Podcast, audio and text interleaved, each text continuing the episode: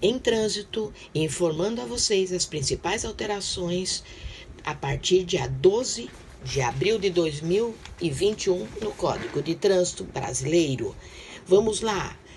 Vamos falar agora de conduzir motocicleta, motoneta ou ciclomotor, como era, transportando criança menor de 7 anos ou que não tenha, nas circunstâncias, condições de cuidar da própria segurança.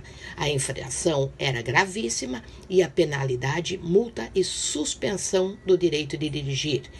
Agora mudou como fica, transportando criança menor de 10 anos ou que não tenha, nas circunstâncias, condições de cuidar da própria segurança. A infração continua gravíssima e a penalidade, multa e suspensão do direito de dirigir. Então, de 7 para 10 anos é a mudança.